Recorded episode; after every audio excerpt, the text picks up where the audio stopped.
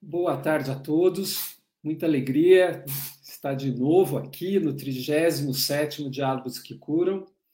Hoje a gente vai falar sobre alimentos industrializados. Todo mundo fala de alimentação natural, alimentação é, antioxidante, mas a gente precisa saber daquilo que a gente come a maior parte das vezes, que é alimento industrializado. Então, é, quero é, apresentar para quem não conhece os diálogos que curam. Eles são um ciclo de debates que começamos desde janeiro. Eu sou Rubens Bolos, o presidente da Associação Brasileira de Medicina Personalizada e de Precisão. E a gente está entrando nesse ciclo de debate trazendo especialistas, profissionais, cientistas nas quatro áreas de imunidade, resiliência, é, resiliência humana, cultura de paz, saúde mental. Isso é muito importante nos tem que a gente possa ajudar as pessoas a conhecerem e, mais bem conscientes, fazer escolhas é, mais evolutivas para a sua vida. Então, bem-vindo a todos e, com muita alegria, hoje, então, e honra, a gente convida a Márcia Terra. Márcia, bem-vinda. Eu vou te apresentar depois que você der um alô. Oi, Rubens, obrigada. Eu fico muito honrada com o teu convite. E essa entidade, eu mesma, assim, conheci faz muito pouco tempo e olhei, achei muito interessante, porque nós estamos vivendo tempos bem difíceis e eu acho que ela, ela cabe muito no contexto de vida atual que nós estamos Perfeito. hoje. A Márcia, é, ela é uma nutricionista, também chefe de cozinha. Depois a gente vai perguntar umas coisinhas de chefe de cozinha para ela. Ela é especializada em nutrição clínica pelo Instituto Central da, do Hospital das Clínicas, da Faculdade de Medicina da USP, em administração e marketing pela Getúlio Vargas e ciências aplicadas ao consumo pela Escola Superior de Propaganda e Marketing. E ela também é consultora da International Food Information Council, é um conselho, ela também vai falar um pouco sobre o que, que é isso, é, do International Sweeteners Association, ela vai trazer também os conhecimentos sobre os adoçantes e edulcorantes, ela é membro da diretoria da ISBAN, a Sociedade Brasileira de Alimentação e Nutrição, e do Conselho Científico da ANAD, Associação Nacional de Atenção ao Diabetes e da Academia, Academia de Nutrição e Dietética dos Estados Unidos. Ela atua na área de comunicação em assuntos regulatórios e científicos sobre nutrição para o público e profissionais. Ela é uma grande orientadora. Então, bem-vindo, Márcia, e todo mundo que vem. Uh, o, o programa a gente quer trazer a humanidade, a humanização do personagem, do protagonista, né? O cientista, especialista, quem está aqui. E a pergunta é: por que, que você decidiu ser é, nutricionista e por que, que você evoluiu para uma área de regulatória, de conhecer o outro lado da alimentação? Bom, Rubens, é, sabe que essa pergunta, eu acho que quando eu fui fazer nutrição, eu, eu um pouco antes eu pensei, gostava de direito, engraçado que eu trabalho com regulatórios, que é a área de direito, né, de leis. E assim, a nutrição foi porque eu, eu achava que a engenharia era muito exatas, muito conta, muito cálculo, é, medicina não tinha vontade, e eu achava que nutrição era alguma coisa que eu podia tratar com o ser humano é, com algo muito direto, né? Assim, que é alimentação. E na faculdade eu fiz a PUC de Campinas e eu tive uma professora que hoje é presidente do, do, da, da SBAN, que foi minha guru, minha mestra, que é a Olga Mâncio, e eu fiquei apaixonada, ela, ela foi da Escola Paulista, eu fiquei apaixonada pela nutrição com ela, e, e aí eu eu fui evoluindo, né? Eu comecei fazendo clínica, depois eu montei uma loja de congelados dietéticos, depois eu fui morar nos Estados Unidos para fazer um treinamento é, pela NutraSuite. Foi engraçado porque nessa época assim eu falava muito pouco inglês, então eu fui antes para ficar boa no inglês para depois é, é, chegar na empresa. Foi um super desafio. E aí lá eu vi o tamanho do negócio e eu vi que, que americano sabe comunicar muito bem, né? E eu fiz um treinamento, assim, né, muito forte. Eu ficava em feiras com as nutricionistas explicando para médico o que, era o aspartame, né? Porque era novo, eu fui em 92 para os Estados Unidos. Então foi um negócio que aí sim, quando eu voltei para o Brasil, eu voltei como consultora da NutraSuite, eu voltei, eu falei, bom, eu tenho que melhorar o meu currículo, a minha formação. Aí eu fui fazer administração de empresas na GV, que foi o SEAG, que eu fiz três anos, né, com fundamentação em marketing, é, uma parte de finanças também. E aí de, depois eu já sabia cozinhar, mas depois eu fiz um curso de chefe profissional e depois eu fiz ciências do consumo aplicadas mesmo pela SPM, porque essa coisa da o, o nutricionista ele é um vendedor. É, os profissionais da área da saúde tem, tinham um pouco de ranço de falar de ai, de marketing, de propaganda, de ai, vendedor. E, e assim, você, para convencer um, o, o teu cliente, o teu paciente, ele é um, um consumidor. Se, assim, o nutricionista, ele nada mais é do que um vendedor de informação. Eu tenho que convencer o cara que está do outro lado ao que eu estou falando é legal, é correto. Senão, não adianta. Então, isso daí, assim, existem N técnicas para se fazer isso, né? Então, foi por isso que eu fui para essa área e eu gosto muito de escrever, gosto muito de estudar, muito de escrever. Eu nunca fui para a área acadêmica, é, eu sempre fui consultora de várias empresas. E aí, como eu comecei com adoçantes lá atrás, né? Então, eu continuei com essa área, na área de alimentos dietéticos, alimentos para fins especiais. Fui da Biad durante muitos anos. É, sempre trabalhei com produtos que são complicados de ser comunicados. E isso me levou naturalmente para regulatório, para Anvisa, porque eram produtos que vinham para o Brasil e não tinha classificação. Então a gente tinha que trabalhar junto com os profissionais, não era nem Anvisa ainda, né? Era Dinal, tal. É, foi antes, foi assim, foi quando foi o Fernando Henrique Cardoso, né, que, que abriu a Anvisa, a gente achou o máximo, que a gente achou que era um FDA aqui no Brasil, assim, foi super chique e foi muito bacana. Assim. Então nós fizemos N, assim, as legislações, porque a Anvisa, ela é uma agência, ela é muito respeitada no mundo inteiro, né? Porque a gente sabe que agências de governo, assim, elas são, né? Às vezes tem, sei lá, agência de energia, agência do, sei lá, do, mas a nossa agência nacional de vigilância sanitária é uma agência que a gente tem que ter muito orgulho. Então, desde a fundação dela até hoje, até hoje, ela tem técnicos assim que são super bacanas. Assim, eles são super técnicos, eles são super profissionais. E a Anvisa, ela está no nível das agências internacionais, entendeu? Então, isso, assim, é um negócio que é muito bacana e muito pouca gente sabe, né? Porque mistura uhum. com o Ministério da Saúde, ah, porque aprovou, agora ainda mais falando de vacina, né? Então, assim, eu vejo de dentro, conheço as pessoas e tenho um baita orgulho desse pessoal. Muito importante isso que você falou, viu, Márcia, da, da Anvisa, né? As pessoas têm um conceito talvez ligado muito ao Ministério da Saúde, mas não como órgão regulatório, né? Que Exato. é isso que você e é regulatório para alimentação e para é, medicação, né? Isso, para medicamento e alimentos é separado, né? Assim, a Anvisa é um órgão que está em Brasília, mas ela é um órgão técnico, né? Perfeito. É, Hoje a gente vai falar dos. Você falou de assuntos complicados aí na sua fala, né? Eu falei assim: é, será que é mesmo, né? Os alimentos industrializados, tudo que a gente vai do supermercado, de alguma maneira, é. Não tem jeito, é quase tudo industrializado. Mas talvez seria importante a gente definir o que é o alimento industrializado. O que, que você acha? É.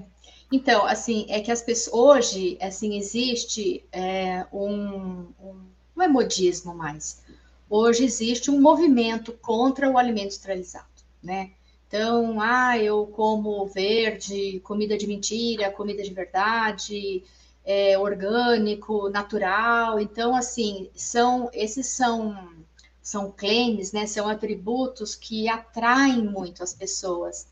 Porque as pessoas, Rubens, elas têm uma impressão, e aí que tá. Eu adoro estudar antropologia, assim, sabe? Adoro. E eu estudei bastante na, na SPM, nesse curso que eu fiz, a Lívia Barbosa, que é uma antropóloga, foi minha professora, assim, putz, eu, ali eu fui no céu, porque as pessoas têm uma impressão do passado errada. Do que foi. Então elas acham assim, ai, antigamente se comia muito bem, as pessoas do campo comiam super bem, as pessoas da cidade. Não é verdade. Eu falo assim, na época medieval, entendeu? Quem é, quem trabalhava no campo e plantava levava comida para a cidade e os nobres na cidade é que comiam, entendeu? Então, assim, e lá naquela época já existia conservação de alimentos. Aquele pobre do campo, ele comia resto de comida, entendeu? Angu, pão duro, era bem isso. E aí vai muito mais atrás, tem uma outra, é, uma outra estudiosa, não sei se a formação dela é antropóloga, ela chama é, Rachel Loudon, é uma americana, fiquei amiga dela, assim, ela é o máximo.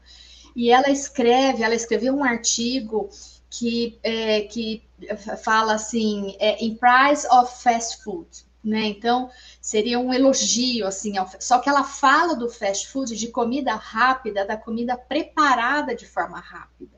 Aí ela vai falando, ela vai falando lá de trás, assim, quando nós éramos coletores, que a gente vivia o dia inteiro, entendeu? O, né, assim, o Homo sapiens a gente vivia o dia inteiro coletando. Aí tem depois a descoberta do fogo, que a gente colocou a comida no fogo, né? Assim, somos, fomos caçadores, então a gente corria pra caramba, gastava uma caloria desgraçada. Aí, quando a descoberta do fogo, a gente colocou os alimentos para cozinhar, isso tornou disponível muita caloria. Então, foi aí que o cérebro humano cresceu pra caramba e a gente nós nos tornamos humanos por causa do cozimento da comida. E aí assim, então é por isso que até hoje a gente tem é assim, porque antigamente esse tempo, né, nessa era passada, a gente tinha que fazer reserva calórica, né? Assim, olha, eu tenho comida agora, mas não sei quando que eu vou ter de novo, então vamos reservar. Então, o nosso corpo, o nosso organismo, ele aprendeu isso. Ele aprendeu que a gente Pode ter comida agora, pode não ter depois. Então, quando você vê que você vai fazer uma dieta de privação, o teu metabolismo basal dá uma baixada, ou seja, você começa a economizar caloria que você não sabe quando você vai ter de novo. Então, você percebe, assim, quando você vai estudando, você percebe que está tudo muito conectado, né? Porque hoje, né, pensando em hoje, hoje eu tenho uma oferta calórica muito grande, né? Seja ela do que for. É, e eu não preciso mais economizar caloria, mas o meu organismo carrega isso no DNA. Entendeu? Por exemplo, por que, que a gente gosta de coisa doce, de alimento doce? Porque no alimento doce que tem mais caloria. Então, lá atrás, eu, né, esse ele descobriu que a fruta mais doce, ela tinha mais caloria que aquela azeda ela podia estar tá estragada, ela podia estar tá contaminada. Então, tudo isso, assim, é bom a gente conhecer para a gente poder refletir em cima do que a gente vai fazer hoje, em cima do que as pessoas fazem hoje, né? Assim, porque existe uma razão, né? Assim, para o nosso comportamento. E eu falo assim, é, eu trabalho muito com controle de peso, né? Sempre trabalhei, eu, eu, eu estudei na endócrino, no HC, e eu sempre falo assim, que educação nutricional, né, que a obesidade não é um problema de educação nutricional, senão não teriam nutricionistas com, com problema de controle de peso. E tem, por exemplo, eu tenho eu tô na menopausa e eu ganhei 10 quilos, entendeu? E eu falo, né, assim, o corpo humano, ele é muito mágico. Então eu falo, nossa, a gente vai, a gente nasce, a gente precisa de uma determinada caloria alta, porque, né, engatinha muita caloria, depois vai descendo. Eu falei, depois você vai no pão e água. Eu já tô quase na água, porque nem pão mais tô podendo. Por quê? Porque eu tava acostumada a comer uma quantidade que não rola mais. Então o que, que eu tenho que fazer? Eu tenho que compensar com atividade física. Por quê? Porque a minha massa magra, que são meus músculos, estão diminuindo, né? E isso não é comigo, é com todo mundo, né? Então, a gente sabe que o músculo gasta mais caloria. Então, o, resultado é que, assim, Márcia, o teu corpo hoje precisa de menos caloria do que precisava. Na faculdade, eu comia no bandejão, comia arroz, feijão, mandava ver. Se eu comer o que eu comia lá, eu vou virar um balão. Então, tudo isso, e assim, eu tenho que aumentar muito a minha atividade física, tenho que aumentar musculação, não pode ser só aeróbico, eu tenho que aumentar exercício de força, porque eu tenho que aumentar a massa magra. Então, são tudo isso, né? Assim, todas essas coisas, e aí existe assim, né? Falando de, de alimentação mesmo. existe, no meio de tudo isso, existe a indulgência. Então, às vezes eu vejo nutricionista, né? Porque hoje eu acho super bacana, assim, nutrição tá na, né, assim, na pauta, né? Assim, tem um monte de nutricionista no, nas mídias sociais, né? Eu não sou de mídia social, apesar de estudar isso, mas eu não sou atuante, mas eu vejo e eu acho, assim, bárbaro. Porque na minha época, né, assim, a minha época é hoje, mas assim, quando eu estudei nutrição, é, não era normal o nutricionista saber cozinhar. E eu sempre achei um absurdo o nutricionista não cozinhar, entendeu? Assim, fala, como não sabe cozinhar, né? Assim, é, você tem que saber cozinhar. Então, depois eu, eu assim, trabalho com edição, com editoria culinária. Então, eu fui aprender, assim, food stylist. O que, que é isso? É como é que você apresenta o prato, né? Porque a apresentação tem tudo a ver. E aí, de controle de peso, conheci profissionais assim é, é, super bacanas. O Brian Vanzinski, que é da Cornell, ele, estuda, ele é um psicólogo, então ele estuda comportamento. Aí, assim, o prato escuro, você, você coloca menos comida, o copo longo dá a impressão que tem mais líquido, entendeu? Então, assim, são técnicas que você vai vendo que a tecnologia da arquitetura, é, da indústria de alimentos, ela ela está aqui para nos ajudar. E aí o que, que acontece, né? O que, que aconteceu com os alimentos industrializados? Existe uma história. Eu, eu vejo assim que todo tabu, toda história, assim, crença, você vai lá atrás, você vai procurar, tem um fiozinho da meada que você vai puxando e vai, tem um, uma razão. Tem um jornalista é, nos Estados Unidos e ele, ele, ele é, escreve para o New York Times e ele escreveu um livro chamado. Ele escreveu vários livros sobre comida, ele falava, fazia crítica gastronômica, ele, é, ele fazia. É, escreveu muitos livros sobre é, comportamento alimentar, e aí ele escreveu um livro chamado Regras da Comida, Food Rules. E esse livro, ele bombou, assim esse livro ele, ele, esse livro ele é fantástico. Ele é um livro que ele coloca regras muito básicas é, muito simples de interpretar e que ele fala de comida. Ele é um gourmand é, ele, ele é um gourmand ele, assim, ele é uma pessoa que é, que gosta de comer ele, ele mora em Manhattan assim é um cara muito antenado e aí o que, que ele escreveu? Ah, é, não coma um alimento que tenha mais que cinco ingredientes. Tá? Ele pôs essa regra. Ah, por que cinco, não quatro? Porque ele achou que cinco é um número bom. É, não coma um alimento que você não conheça o ingrediente. Então, se a sua avó não sabe pronunciar o nome é, desse, desse ingrediente, você não deve comer. Então, por exemplo, se tem um pão que tem um conservante, que é um sorbato de potássio. Se não sabe o que é sorbato de potássio, você não vai comer. Ele chama Michael Pollan e ele, assim, super. O cara é brilhante, né? Porque essas pessoas, assim, ele é brilhante. Você lê o que ele escreve, você fala, nossa, isso aqui é super, isso é demais. Só que, assim, isso não é fato, mas é bacana, não deixa de ser bacana. E aí, o que, que aconteceu? Então, ah, comida de verdade é essa, comida de mentira é assim. Aí foi criando isso e criou um público. Aí o que, que as indústrias fizeram? E eu falo isso para as indústrias. As indústrias falam: nossa, tem um nicho, tem um nicho de mercado aqui. As pessoas estão querendo, as pessoas estão querendo essa comida com menos de cinco ingredientes. As pessoas estão querendo free off, ou seja, livre de, de tudo. E hoje você aí o que aconteceu? As indústrias passaram a atender essa demanda, porque a, a indústria vive disso, a, a, indústria passou a atender essa demanda e criou-se um mercado. Então existe um mercado. Você vai para os Estados Unidos, tem o Whole Foods lá, entendeu? Que é um supermercado que todo mundo adora comprar uma sacola, né? Sustentável, que a gente vem para o Brasil com aquela sacola de pano e super chique, né? Porque é do Whole Foods, assim, porque já, já, já, já representa o que você é, né? Assim, nossa, ela tem uma sacola da Whole Foods, ela foi, além dela ter dos Estados Unidos, ela é sustentável, né? Ela é correta. Então, assim, tem N simbolismos. E aí você vai ver, é um super business, entendeu? E aí você vê a crítica ao alimento industrializado, que é uma crítica ao business.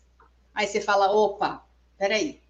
Porque assim, É, e assim, existe uma classificação que foi feita aqui no Brasil, que chama Nova, que é uma classificação foi feita pelos professores da saúde pública da USP, e eles classificaram, eles que inventaram esse é, ultraprocessado, minimamente processado e alimento processado. E o superprocessado, ultraprocessado, ele, quase todos os alimentos industrializados entram nessa categoria, porque eles entendem que nessa categoria todos, todo alimento que tem um aditivo alimentar permitido pela Anvisa, etc., ele está nessa categoria. Então, ele, essa categoria, essa classificação, ela não julga o alimento pelo perfil nutricional dele. Então, por exemplo, eu faço um bolo de laranja na minha casa, tá? Então, ele tem lá a caloria, ele tem tanto de gordura, tanto de proteína, tanto de, lá de carboidrato, direitinho. Se eu pegar o mesmo perfil e, ver um, um, pão, sei lá, da Vic Bold, da Casa Suíça. Peguei o mesmo, o mesmo bolo, eu fiz a mesma receita, só que ela é industrializada. Né? Ela tem que ter um conservante, um aditivo, porque ela vai ficar numa prateleira, ela vai ter um shelf life, ela vai ter um tempo de vida de prateleira que ela não pode embolorar. Então, ela tem que ter um conservante. Porque os aditivos, eles só entram no alimento para melhorar a qualidade dele, para manter e melhorar. Nenhum aditivo entra para piorar nada entendeu? Porque tem gente que pergunta assim: ah, Márcia, mas isso daí dá câncer. Aí, assim, eu já respiro e falo assim: então, você acha que a Anvisa ou qualquer agência do mundo ia aprovar um aditivo que desse câncer ou qualquer coisa? Não existe isso. Entende? E assim, não é só a Anvisa, e aí é que as pessoas ainda não conhecem.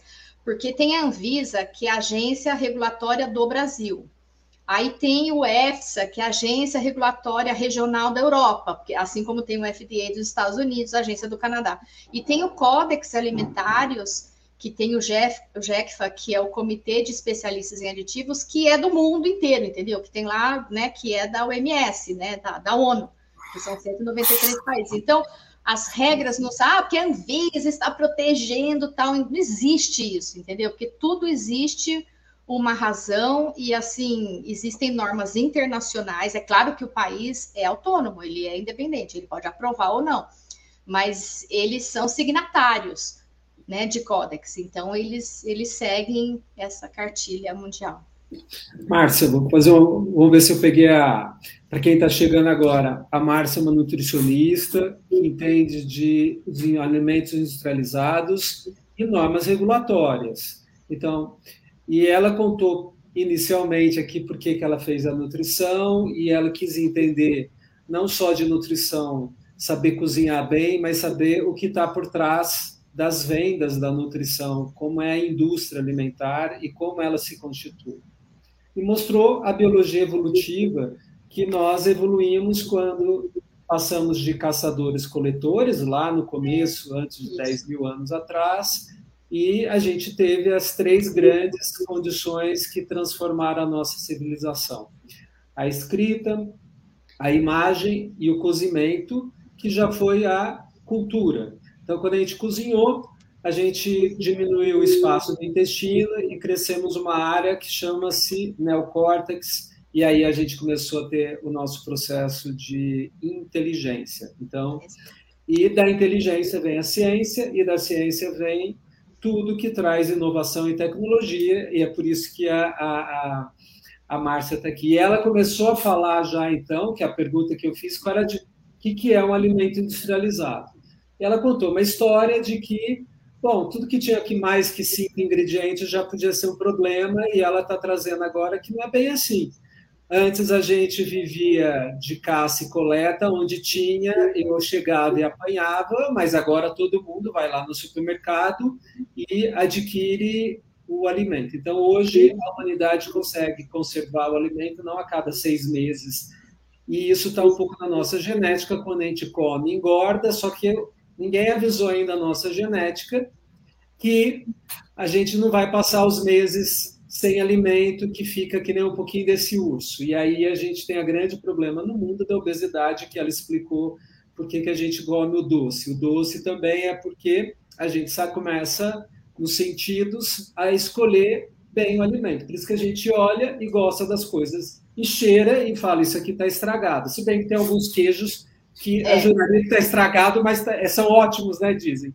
E agora ela vai começar a dizer: ela entrou dos aditivos. Tem várias perguntas que eu quero fazer, então vocês ficam à vontade, mas é o que é considerado aditivo, né? E é isso mesmo, Márcia. Aditivo causa câncer, a Anvisa aprova situações, elementos químicos que, ao proteger o alimento do apodrecimento, modificar, a, na realidade, a conservação dele, tem risco de para a nossa saúde? É, o aditivo ele é uma substância química que ela não tem valor nutricional. Ela não pode ter valor nutricional. Porque uma das críticas que a gente escuta sobre aditivo é isso: ah, mas esse aditivo nem valor nutricional tem. Ele não pode ter. Ele é colocado no processamento do alimento, na hora que o alimento está sendo processado, para proteger esse alimento, para melhorar a, a, a, condição desse alimento. Então, por exemplo, tem até, e assim, e tem muita gente que acha que, assim, né? Ah, esse enlatado, por exemplo, no Brasil, enlatado é um negócio que não é legal, né? Assim, não é bem visto. Ah, enlatado. Primeiro que enlatado não tem conservante, né? Porque a própria lata, o coat até da lata, aquela, aquela camadinha dentro da lata, ela já conserva. Então, ali dentro não tem conservante.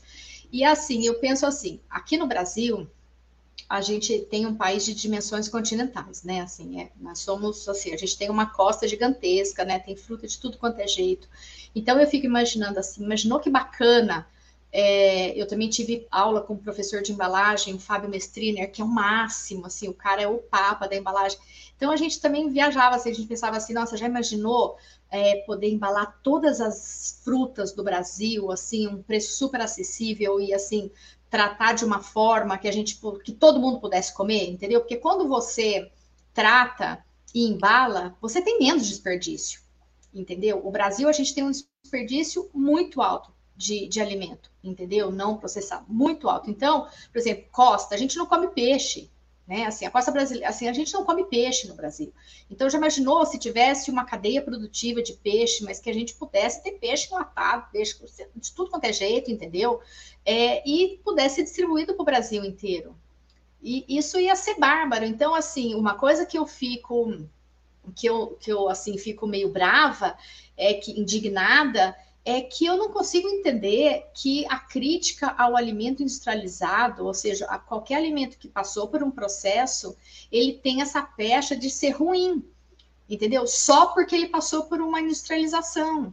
Então, não tem sentido, né? Assim, porque é, o ideal seria, então, assim, e, e para esses detratores, é assim, tem, até saiu agora, porque isso já está no mundo inteiro, né? Então, assim, vamos melhorar, então, o perfil desses alimentos, né? Quais são os melhorar alimentos? o perfil dos alimentos? Tá, melhorar o perfil dos alimentos é assim, ó. É, tem um snack, que é que tá cheio de sódio, entendeu? De gordura e de amido lá, de carboidrato, tá? De farinha. Aí eu vou colocar uma farinha enriquecida, eu vou colocar fibra nesse produto, eu vou colocar ferro, eu vou colocar proteína, vou colocar uma proteína, eu posso colocar vitaminas e minerais, entendeu? Então eu vou fazer um snack nutritivo. Então o perfil nutricional dele, ou seja, a característica nutricional dele, entendeu? A persona nutricional dele vai ser uma persona bacana. O que, que é um, um perfil nutricional Saudável, bacana? Né? É, é quando ele saudável. tem isso, é quando ele tem uma nutrição que é importante para a sua saúde. Porque, assim, o que, que é uma dieta equilibrada? Tem muita gente né, que fala, eu até dei uma aula outro dia sobre isso. E, assim, eu, quando aprendi né, lá atrás o que, que é uma dieta equilibrada, a gente aprendeu numa roda de alimentos, que tem os alimentos construtores, os reguladores e os energéticos. Os energéticos são todos os carboidratos e as gorduras, os construtores são as proteínas animais e vegetais, e os reguladores são todas as verduras e as hortifruti. Onde tem mais os construtores é porque constrói, né? Então tem as proteínas animais e vegetais, que é feijão, as leguminosas, né? Soja, etc. E tudo que é animal, ovo, tal, leite, tudo que é animal. Os reguladores é porque regula, tem vitaminas, minerais e fibras, porque as fibras é que ajudam o, né, a regular o, o metabolismo. E aí tem os carboidratos que dão, e, e as, os energéticos, são os, os, carboidratos e as gorduras que dão energia. Esses têm mais caloria. Então, e, e é assim, então, só que assim, não é um assim, não existem alimentos bons e ruins. Esse é meu mantra. Quem me conhece sabe que no meio da conversinha eu vou soltar umas 10 vezes isso, porque eu quero que a pessoa vá embora com isso na cabeça. Por quê? Porque você pode comer um pastel de feira com garapa. Entendeu? Aliás, o pastel de feira e a garapa é um, são exemplos que eu dou porque eles não são industrializados, né? Eles são feitos lá na feira, na barraca da feira, né? Só que eles são altamente calóricos. Tem uma, tem uma gordura lascada, saturada, tem um açúcar lascado. Só que eles estão ali. Ah, mas é proibido? Não, não é proibido. Entendeu? Só que não é legal todo dia. Entendeu? É interessante o que você está falando, porque, por exemplo, a garapa, só para a gente voltar também um pouquinho no industrializado, a garapa é a cana moída. Isso. Mas a gente tem eventos de saúde pública, de contaminação de doenças de chagas agudas Exato. e algumas outras doenças, porque foi moído junto e, e, não, e a gente acha que é natural. E não tem conservantes, mas acho que tem essas questões que talvez seja importante, de que o alimento, quanto mais in natura, mais riscos ele possui também no sentido do, da, da, da sujidade, entendeu? da segurança. Da. Isso, Exato. Isso é uma, esse é um bom exemplo que você está dando, Isso. porque é, existe assim, é, eu posso te dar o exemplo do açúcar, tá? O açúcar refinado e a rapadura, tá? A rapadura é a que sai primeiro lá da cana, né? Tal, tem a rapadura, né? O melaço, a rapadura, e vai indo, né? Açúcar mascavo, demerara, né? Cristal, refinado. Ah, mas o refinado tem soda cáustica, tem não sei o quê, tem o capeta e não sei o quê, não pode. Só que assim, o açúcar refinado é o alimento mais, um dos alimentos mais puros que existem no mundo, porque ele é 99,9% de sacarose. A diferença dele lá para o mascavo, para os natureba, tal, lá para os orgânicos, é que assim, esses outros, eles têm mais sujidades, até por causa da cor. Então eu brinco assim, quanto mais perto da cana, você vai sentir até o cheirinho de quem caçou os bichinhos que estão lá, entendeu? Então, assim, e é isso aí, entendeu? Por exemplo, esse negócio que você falou da doença de Chagas tem no açaí também, entendeu? Então, assim, essa coisa do processamento, tem gente que fala, ah, eu não gosto de alimento industrializado. Eu falo, olha, eu não gosto de bolor, entendeu? Porque eu não tenho nada contra orgânico e natural. Eu só não Mas, gosto de alimento estragado. Márcia, voltando no açúcar branco, então, para eu clarear o açúcar, né, o, o, o, aditivo químico que é o processamento. É no, ele isso. entra e sai. Então, isso impacta na saúde? Absolutamente, Isso. absolutamente, absolutamente assim, ó. Todos os aditivos, tanto que os estudos estão mostrando, N estudos, eu até assim, é uma pena que assim, se fosse uma aula assim, a gente dava para todo mundo aqui assim, porque os estudos estão mostrando que o, o alimento industrializado ele não é um marcador de doença. Entende? Ou seja, o que, que é um marcador, né? O que é um biomarcador? Ele não é aquele assim, ah, você come industrializado, então você está doente. Não é. Entendeu? Ele não é. Por quê? Porque não está nele, entendeu? O problema. Então, é, é claro que assim, é, que existiu o advento né, da Revolução Verde, a industrialização dos alimentos, a obesidade. Só que existiu também o quê? A modernidade do nosso comportamento. Então a gente não se movimenta mais, a gente não faz atividades, tem até estudos que mostram atividades que são corriqueiras nossas, assim, do tipo computador que não é mais máquina de escrever, entendeu? Que eu aprendi a escrever em máquina de escrever, carro que tem vidro elétrico e não mais de manivela, né? A própria direção do carro, o carro com câmbio automático, controle remoto, é, telefone sem fio, batedeira, é, máquina de lavar roupa, máquina de lavar prato, tudo, assim, é, aspirador de pó, tudo que você faz no dia diminui aí, assim, tem uns, estudos que mostram, assim, uma média de 400 a 500 calorias. É muita coisa que a gente está economizando, entendeu? Ô, Márcia, você entrou no açúcar, e aí a gente podia, você podia trazer um pouco a história, então, dos adoçantes, por que que a gente é, por que, que veio o advento dos adoçantes, ah, que legal. os vários tipos, e por que, que agora a gente está todo mundo mais adaptado, muita gente, né, algumas pessoas, e quanto e qual, né? Porque agora tem os, os naturais e os mais artificiais. Acho que dá esse link, né? A sacarose é um remédio, né? Ele acalma. A gente sabe que água com açúcar é um remédio é, é, muito interessante o efeito da sacarose. Eu lembro que eu descobri da, a, o efeito da sacarose quando eu, eu nasci num lugar que tinha plantação de cana-de-açúcar e meu pai sempre fazia os, os toletinhos lá de, de, de cana-de-açúcar. Mas o dia que eu tomei a garapa, eu dormi uma tarde toda. Eu falei, o que, aconteceu comigo? E era, sei lá, tinha uns 10 anos, né? A garapa. E, e, é verdade, as pessoas não têm essa noção do quanto que ceda.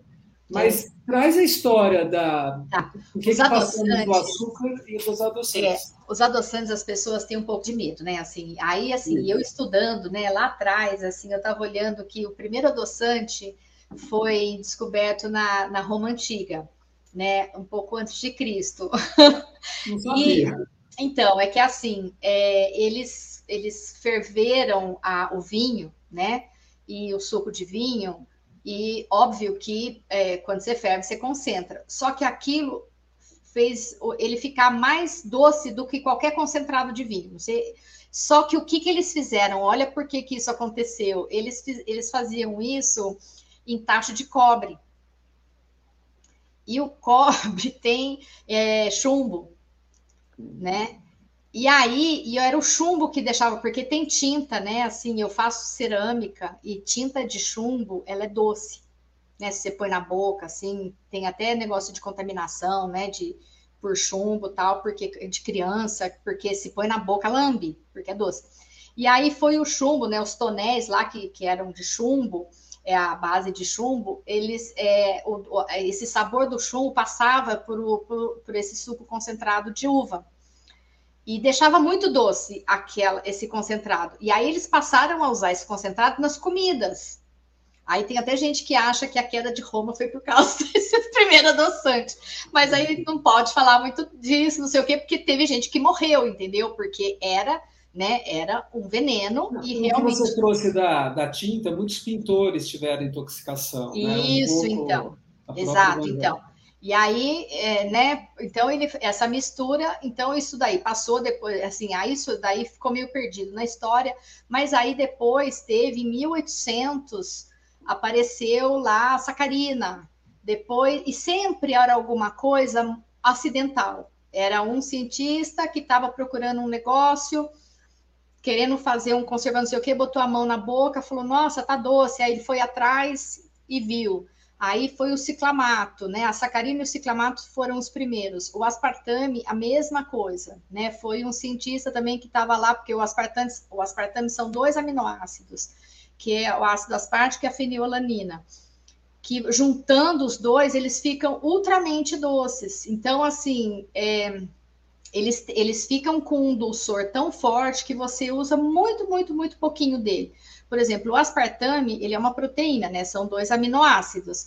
Um grama de proteína tem quatro calorias. Só que você vai usar, assim, muito pouquinho, entendeu? Assim, tanto que existe o que a gente chama de veículo, que em geral a gente usa lactose que assim, porque o adoçante tem que imaginar que é um pozinho tão concentrado que eu tenho que colocar alguma coisa para poder ver ele, entendeu? Para poder colocar numa colher, né? Assim, ou então no adoçante líquido, por exemplo, é água que vai, entendeu? Então eu ponho lá, né, na minha xícara de café, eu ponho seis gotas, mas tem água ali dentro junto com aquele edulcorante.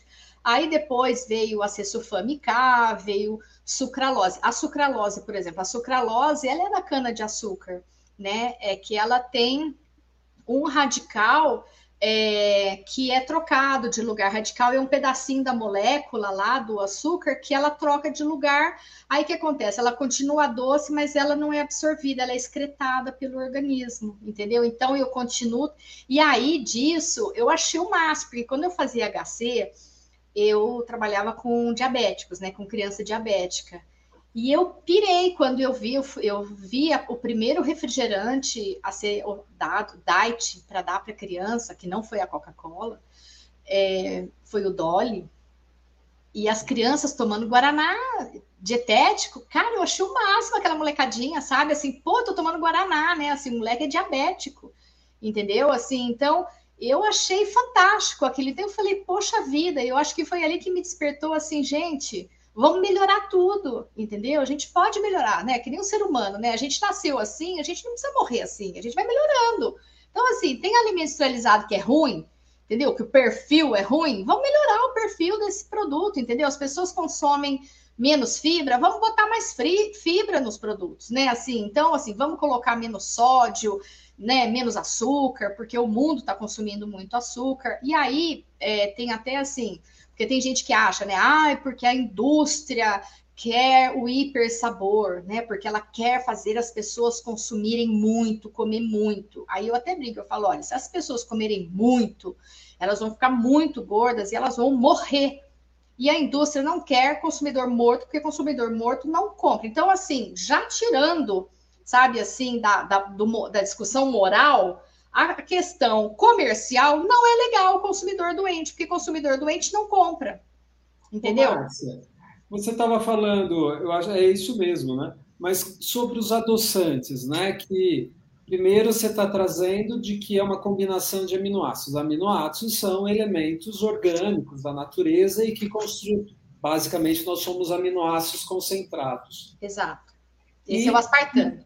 Isso, do aspartame, modificação. E agora a gente tem outros é, adoçantes, que é o litetriol, algumas coisas modificadas. Você podia chegar e falar deles e depois é, porque eu entendi que da diabetes você foi do sweetener, né? porque você estava nos Estados Unidos trabalhando é, no, em conhecer essa linha mais de prevenção em saúde a partir de adoçante, é isso? Exato, porque assim, o que, que aconteceu? Muitas indústrias açucareiras mesmo, é, elas fazem estudos de mercado globais, né? E assim, e, e já assim já se percebia que o açúcar ele, ele ia ter uma, um, um viés ali de recomendação, né? Assim, que as pessoas iam, por exemplo, existe uma empresa que ela foi uma empresa açucareira, hoje ela é uma empresa basicamente de adoçantes. Né? Até a palavra adoçante, aqui no Brasil, adoçante é o produto final, é aquilo, é o pacotinho, né? O sachê que você abre e põe no seu café, ou é o adoçante do, do, frasquinho que você põe a gota. Aquilo chama adoçante, que nos Estados Unidos, em inglês, chama tabletop.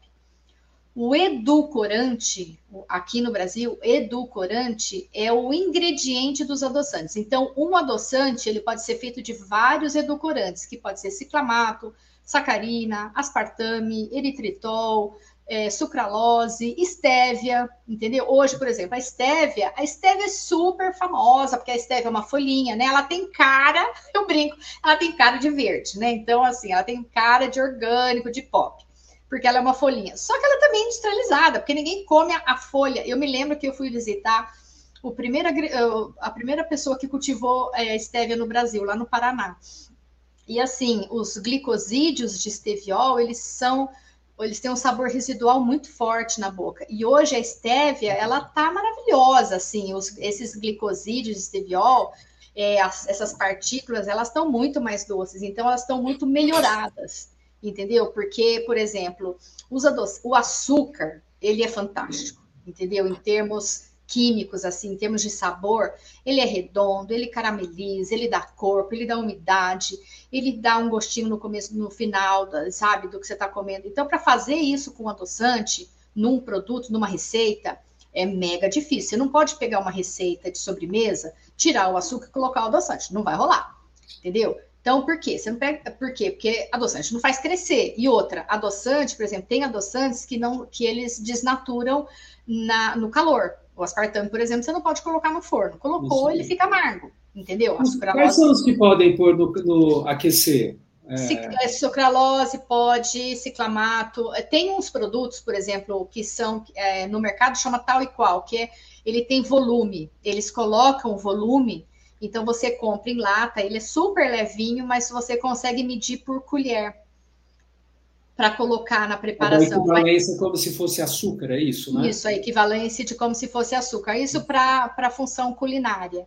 Né? Isso assim, para aqueles que precisam ser aquecidos, né? Principalmente... Isso, exatamente, para fazer uma. Ele veio muito da linha dietética para diabético, né? O... Sim, hoje tem tudo, assim, hoje, pô, assim, porque tem, assim, antigamente, até hoje eu não vejo mais isso, mas já teve muito. É assim, é, como chama, aqueles acampamentos para diabético, para criança diabética, onde ela pode comer tudo, entendeu? Porque a criança diabética é um negócio muito triste, porque existe um, é, um preconceito, né? Ela é assim, ela é separada, entendeu? Assim, na festinha, né? Ela não pode comer um monte de coisa. E eu acho super bacana quando ela está num ambiente que ela pode comer de tudo, entendeu? Tem uma quantidade de, de uso de adoçantes? É problemático a quantidade? Não, tem, isso é legal você ter falado, né? Tanta informação que a gente tem para passar. Mas assim, cada adoçante, né? Cada edulcorante, ou seja, cada matéria-prima, ele tem um negócio que chama IDA, que é ingesta diária aceitável. Essa IDA que eu contei lá do Códex, daqueles cientistas, e assim, esses cientistas, né, fazendo um parênteses, eles são pai, são mãe, eles têm filho, sabe? Não é gente louca que quer matar todo mundo. Eles são gente como a gente, gente bacana, entendeu? Gente do bem, que estão lá estudando. Então, eles estudam e aí cada substância dessas, ela tem uma ida, uma ingestão diária aceitável, ou seja, que é um, é, é por, sempre é por miligrama, é, miligrama por quilograma de peso, só que esse cálculo, Rubens, ele é tão é, conservador que a ida ela é multiplicada por 100. Então, o que, que é isso? Por exemplo, é, ah, desse adoçante eu posso consumir, eu não tenho aqui agora de cabeça, eu não peguei, mas depois eu posso passar para você. Ah, eu posso consumir 40 miligramas desse adoçante. A ida dele é 40. Aí do aspartame. Aí você fala assim, nossa, 40 miligramas. Então, se eu consumir 41, Márcia, é problema? Não. 40 já é vezes 100. Você entende? Então eu explico assim, ó, é como se estivesse numa estrada e você pudesse andar, assim, fizeram uns estudos e assim, olha, nessa estrada, se você andar a um quilômetro, a 100 quilômetros por hora, se você andar a 100 quilômetros por hora, você não vai bater o carro. É uma autoestrada super segura, esse carro é fantástico, ele dirige sozinho, a 100 por hora você não bate o carro. Só que como a gente é muito, muito conservador e a gente está pensando na sua segurança, a gente vai reduzir essa, segurança, essa velocidade para um. Olha isso, para um. Então, com esse carro super seguro, com essa estrada super segura, eu posso andar a um quilômetro por hora. Márcia, se eu andar a dois, eu vou bater o carro? Não. Se eu andar a 50, eu vou bater o carro? Não. Se eu andar a 100, eu vou bater o carro? Não. Se eu andar a 105, não, porque você não vai andar a 105 todos os dias. Então, esse nível de segurança ele é vezes 100. Você entendeu? Então é um negócio que aí assim existem agora estudos assim, teve estudo no Chile, tem estudo na Argentina, no Uruguai de consumo, aí você vai ver e principalmente para diabético criança, porque é quilograma de peso, né? É, é, é, é, miligrama por quilograma de peso. E tem criança que diabética que consome muito mais. E aí a gente vai ver é a ida ela está em 10% da ida, ela está em 15%, está em 20%. Por quê? Porque hoje os produtos eles têm mix de edulcorantes. Então você não consome um só. Você consome uma mistura deles. Então você divide, isso é bom, porque você divide a ida. Entendeu?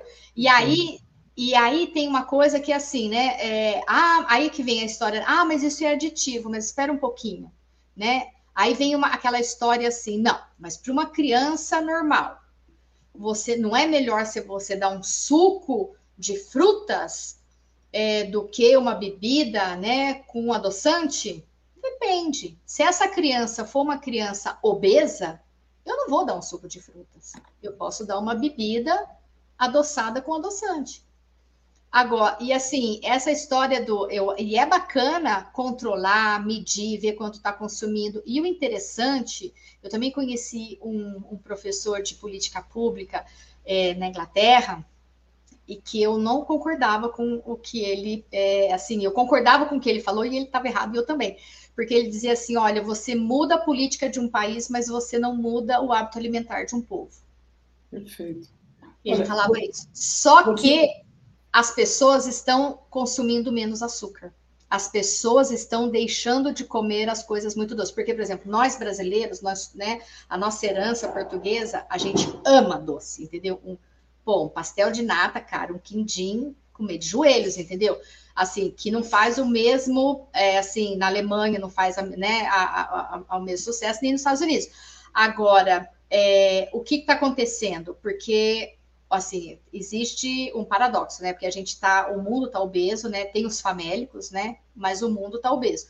Então a OMS, ela soltou uma recomendação para se consumir de toda a nossa dieta 10% de açúcar só, é, de açúcar adicionado, né? Que a gente adiciona. 10% da dieta. Então, de 2 mil calorias, né? São 200 calorias que dá 50 gramas de açúcar. Então, assim, isso é muito pouco. E aí eles faz, fizeram uma recomendação de 5%. E aí, o que, que, se imaginou? Bom, as pessoas vão deixar de consumir açúcar, o que, que elas vão fazer? Elas vão passar o adoçante. Eu também pensei. Entendeu? Só que não é verdade, porque o mercado de adoçantes que eu acompanho por causa das indústrias, ele está crescendo organicamente, ou seja, ele cresce conforme cresce a população. Entendeu? Assim, né? Exatamente. Então não é que a pessoa, então as pessoas estão deixando de comer açúcar e não estão migrando para o adoçante. Elas estão que por quê? Porque elas veem que o adoçante é artificial, porque é uma coisa feia, porque é ruim que ela escutou. Então tudo isso, entendeu? Né, é, faz tanto que, por exemplo, um alimento que tem um que a gente chama de health halo, né, que é o halo de saudabilidade não sei como é. Halo é halo mesmo, né? Que é aquela coisa do santo. Arco, né? o arco. Arco, não sei, aquele, né? Do, mas assim, que a gente fala de santo, né? Que tem aquela auréola, né, aquela coisa, é. né? De, de, assim, então, existe, existem alimentos que têm isso de saudabilidade. O mel, por exemplo, é um alimento que todo mundo acha que é super bacana, entendeu? Nossa, mel, assim, do, to, do top, assim, qual o alimento que você acha mais natural, mais bacana, mais super, mais pop, mais é, é, orgânico, botânico, natural. Mel. Mel. Aí você vai ver o mel. Não, é, não pode dar para beber. O mel é ultra cariogênico. O mel é alergênico pra caraca. Entendeu? Então, assim, tem um, e o mel, ele tem a mesma caloria do açúcar, mas ele adoça menos, então ele engorda mais. Então, assim, sabe, quando você vai avaliar, assim, sem, esses, sem essas interpretações meio distorcidas, assim, olhando né, no, no, a, a, verdade nu e crua ali, é muito engraçado, né? Porque é, são interpretações, né? Acho importante o que você trouxe e bom fixar, que a gente tem uma evolução dos adoçantes, edulcorantes, e que eles vieram tanto para a parte clínica quanto para a parte clínica, é ajudar as pessoas que têm restrição ou que sabidamente o açúcar é, é restritivo e faz mal, que é o caso do diabético, né, que é onde todo mundo vai. Importante essa imagem, né, entre um suco de fruta e um refrigerante ou uma bebida é, adoçada artificialmente, é, para uma criança diabética vai fazer a diferença e as escolhas é, são mobilizadas também por cultura. E já que você falou de cultura, a Januária, que tem conflito de interesse aqui, porque ela é uma pesquisadora, ela é, trabalha com, com folclore brasileiro, é uma infoeducadora. Ela perguntou que gostaria que você comentasse sobre a questão cultural dos alimentos aqui no Brasil. Câmara Cascudo escreveu na História da Alimentação do Brasil, atestando que temos uma forte relação entre alimentos e cultura. Na sua opinião, há resistência do brasileiro a alimentos industrializados por causa de suas tradições? Uhum. a primeira bacana. questão, o que ela fala? O brasileiro tem resistência a alimentos industrializados? É Não. real? Não. É, Não. isso aí. Não.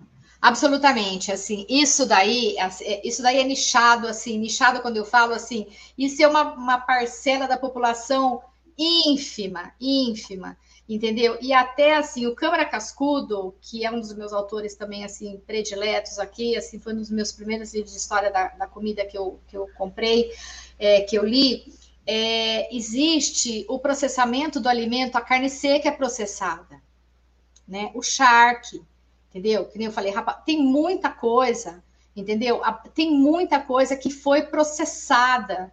Então, é, quando a gente vai classificar a, a, a, o processamento do alimento, ele não é de agora, né? Então, é, isso aí se mistura. O que aconteceu foi que houve uma melhora do processamento de alimentos. Agora, quando ela fala que o brasileiro é contra é, o alimento industrializado, não é o brasileiro, né? É assim, é um grupo de pessoas, são ativistas políticos, porque eu, eu já cheguei a discutir, por exemplo, em Brasília, com esses ativistas que eram assim: é, ah, mas essa indústria faz geleia com açúcar.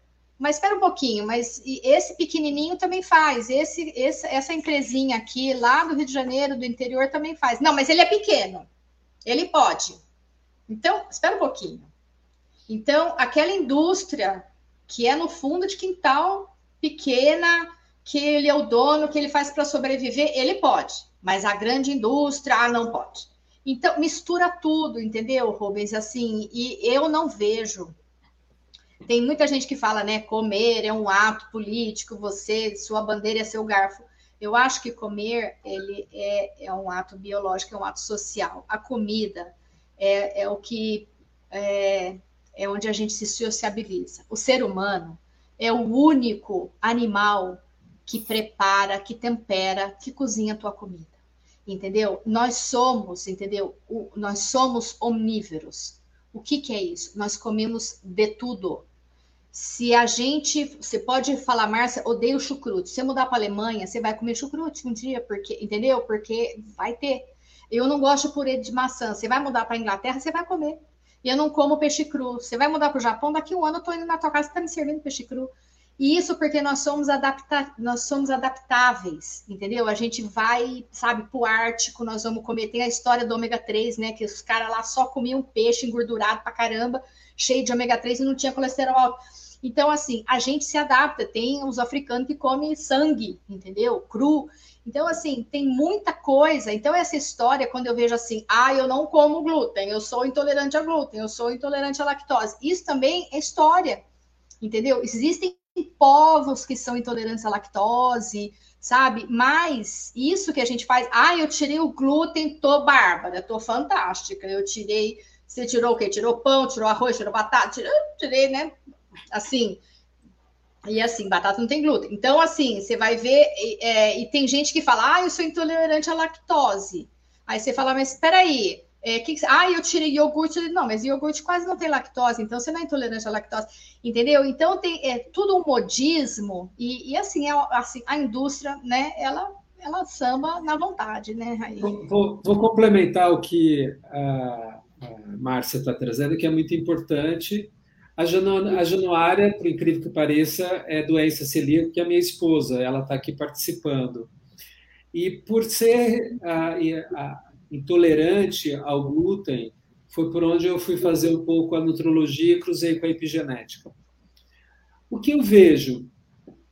Eu vejo que existem nichos genéticos populacionais que a gente tem que olhar com atenção a maior parte das pessoas estão nessa adaptabilidade que a Márcia está falando, que tem condições.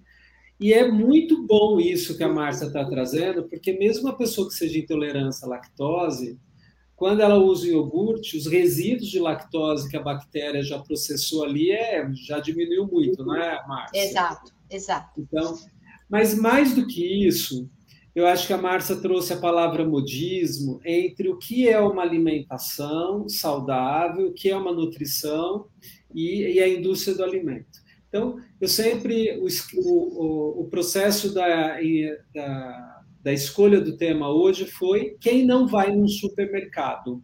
Né? Hoje, quem esteve na pandemia e quem come muito orgânico, muito whole food também, tem uma questão que a Januária trouxe, você também, de uma divisão de classes, porque são alimentos que tendem a ser mais caros e, é, e selecionados por uma faixa econômica que pode consumir algumas questões mas nem sempre são os mais limpos. Eu posso falar isso, Márcio? Pode, claro que pode, porque eu vou te falar, por exemplo, só fazendo uma parte assim da parte da, da doença celíaca, óbvio que existe doença celíaca, só que ela tem que ser diagnosticada.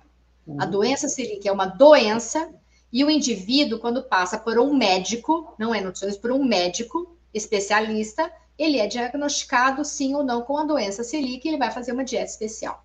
Agora, eu, eu falo dessa turma, entendeu? Que fala, ah, eu não posso com glúten. Então, você fala assim, olha, dessa turma, entendeu? Assim, menos de 10% realmente, né?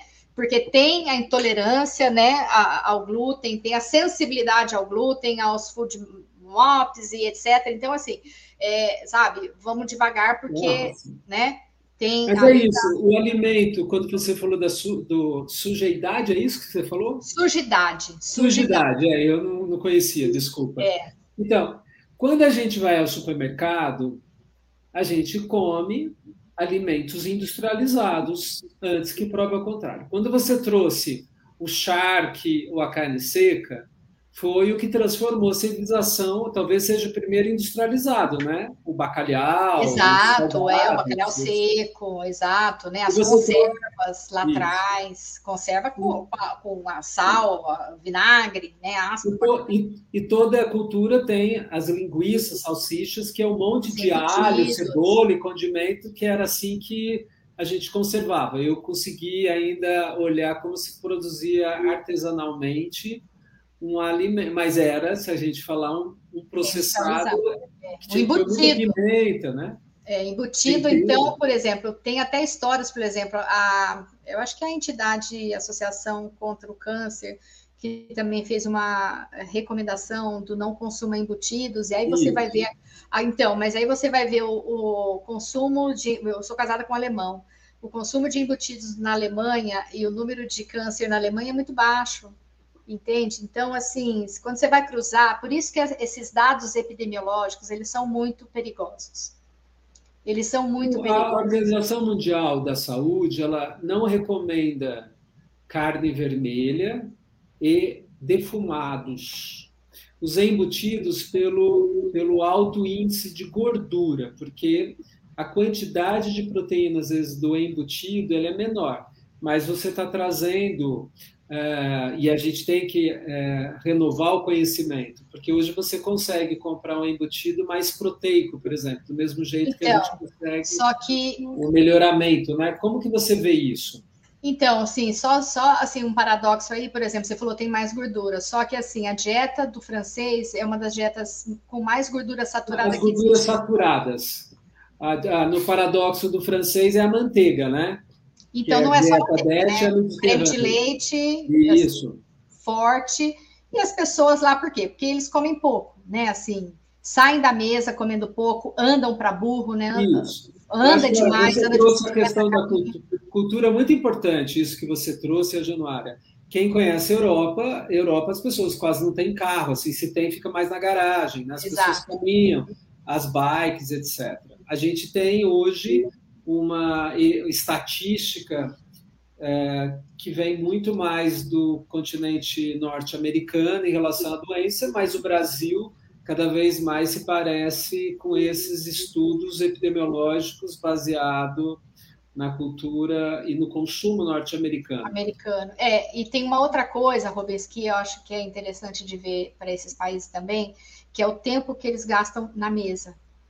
Eles, eles o, o tempo assim Verdade. de uma refeição é longa, entendeu? O italiano, o francês, eles comem, o eles vídeo, demoram né? na mesa, entendeu? Excelente né? Tem o prato, o segundo prato, o francês tem o queijo, tem aquilo, tem aqui, tem a sopinha, tem não sei o quê.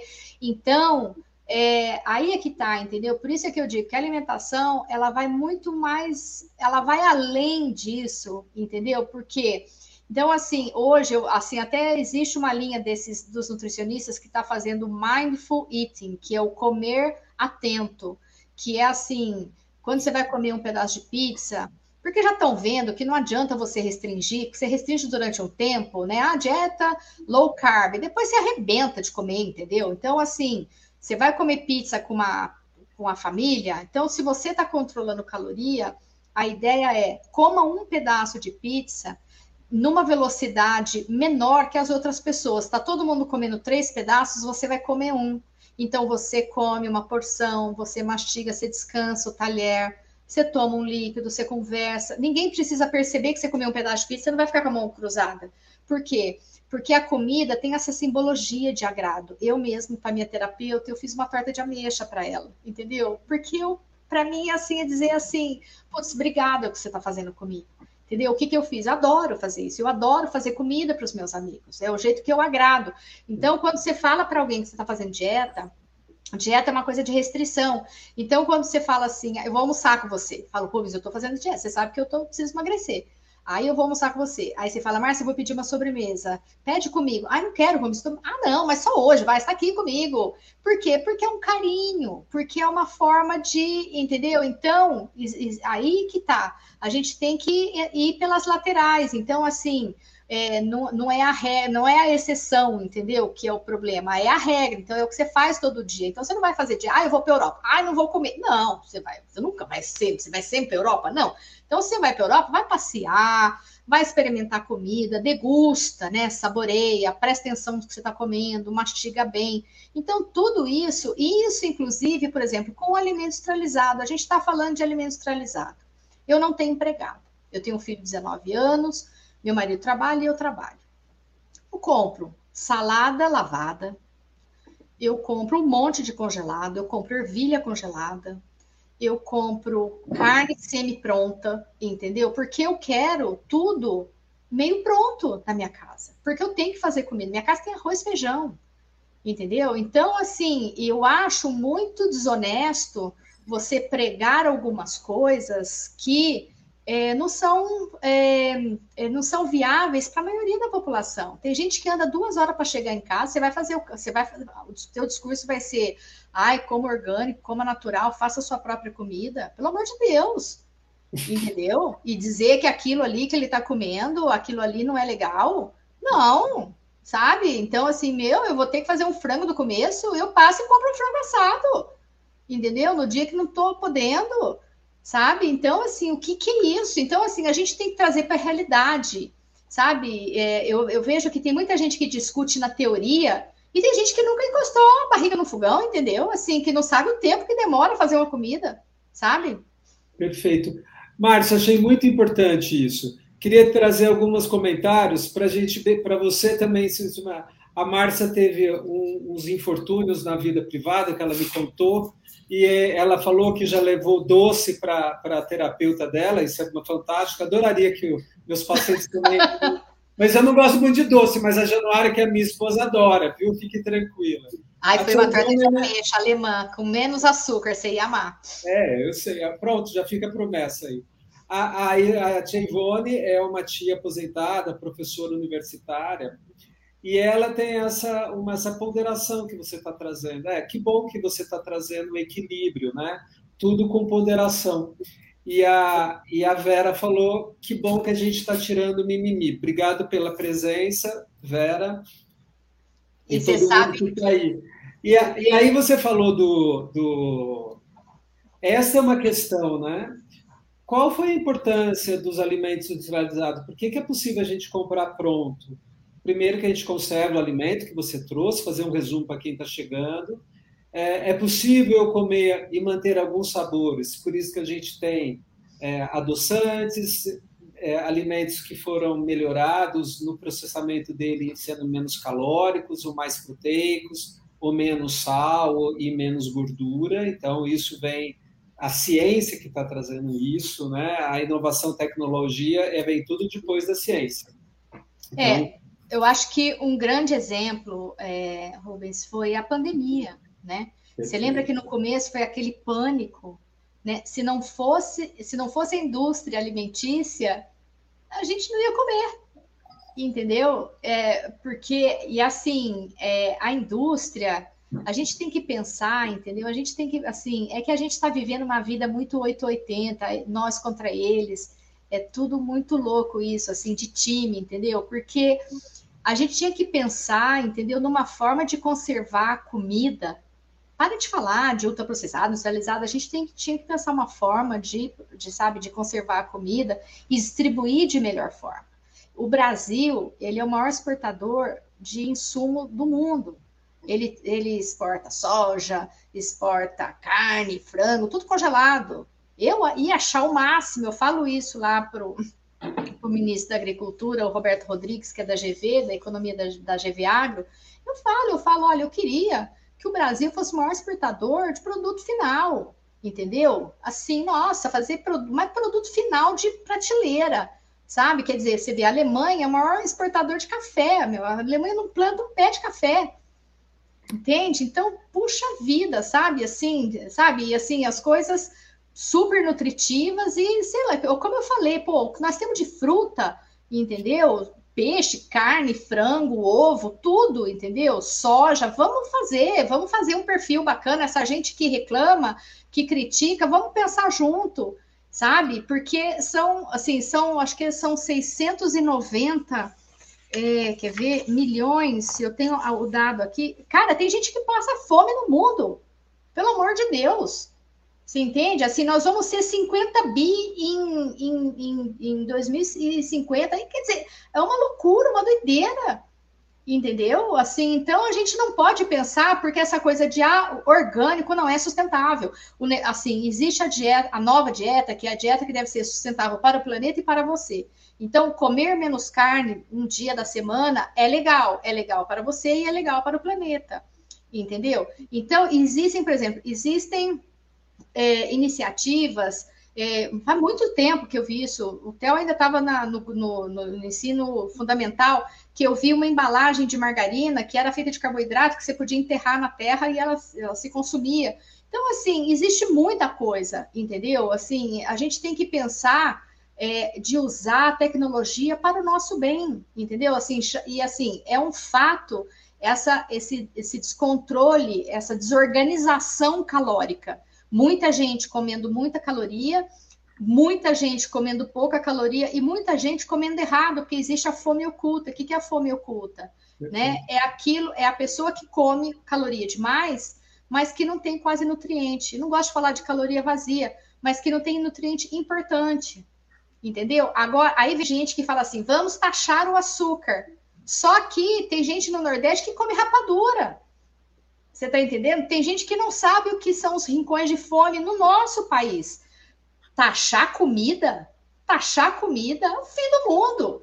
Entendeu? Então, outro, uma vez eu falei assim, ah, né, que falar, estavam reclamando de ah, o teor de sódio dos alimentos. Ah, vocês sabem o teor de sódio num caldo de carne? Aí eu falei, gente, quem que chupa caldo de carne?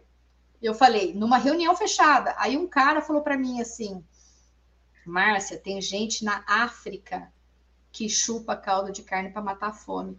Quase, você sabe, morri quando escutei isso, entendeu? Porque o caldo de carne, só para esclarecer, né, é um concentrado, né, de tempero que você põe num feijão, numa comida, então você não pode fazer o cálculo dele fechado, você tem que fazer o cálculo dele na, no preparado final, né, que nem Nescau.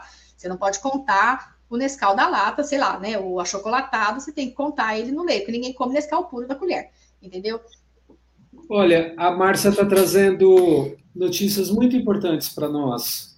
Primeiro, a ressensibilizar o que é alimentação e a gente olhar o que significa nós podermos adquirir produtos no supermercado e o quanto que isso modificou a civilização humana, né? Quando a gente pôde é, é, organizar os alimentos, é, é, fazer o estoque dele e perder. É essa a função dos alimentos brasileiros, é isso que modificou a fome e graças na pandemia a gente pode olhar.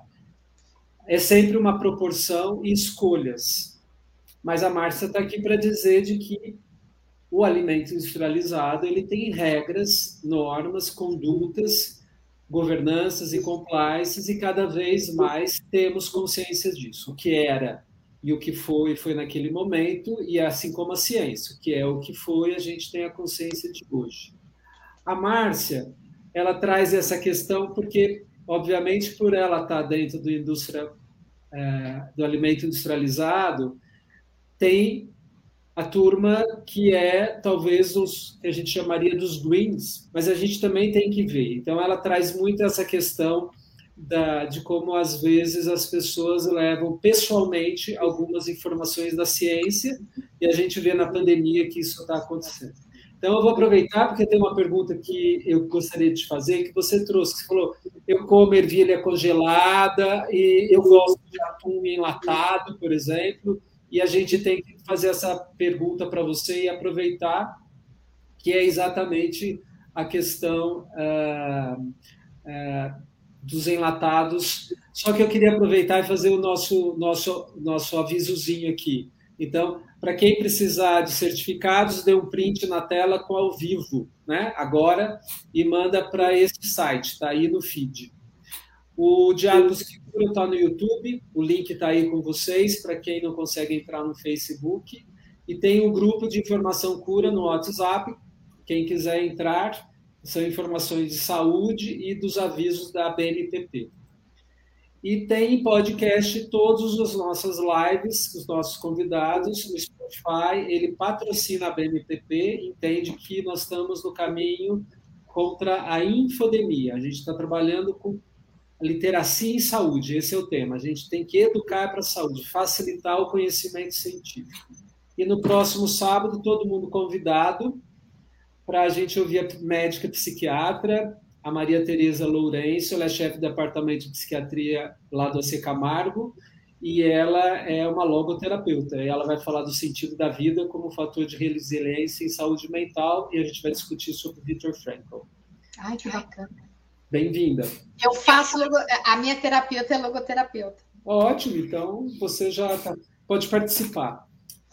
Márcia, e aí, enlatado faz mal? Por exemplo, nos Estados Unidos. Não, foi que eu falei, né? né? Assim, Congelados, como fica isso? Não, é assim, é, eu acho que é importante estar falando isso, assim, é um respeito que a gente dá às pessoas, porque tirando esse viés político, ideológico, entendeu? Falando nu e cruamente, sabe? Então, assim, porque, gente, é na era antiga, entendeu? Assim, na era medieval, os pães, os queijos, os vinhos, eles são todas formas de processamento entendeu? Os enlatados, assim, nas guerras, a manteiga, a margarina, ela nasceu com Napoleão, porque ele fez um concurso, né? Porque a manteiga estragava, e aí tinha que mandar lá para os soldados, então conseguiram fazer a margarina. Aí depois, né, aqui, mais bem aqui na frente, descobriram que a margarina tinha lá gordura trans. Daí, o que, que a indústria faz? Ah, descobriu, né? A medicina descobriu gordura trans, faz mal, tira a gordura trans, hoje já não tem mais, entendeu? Então, Assim, tem muita gente também que fala assim, ah, mas uma hora pode, outra hora não pode.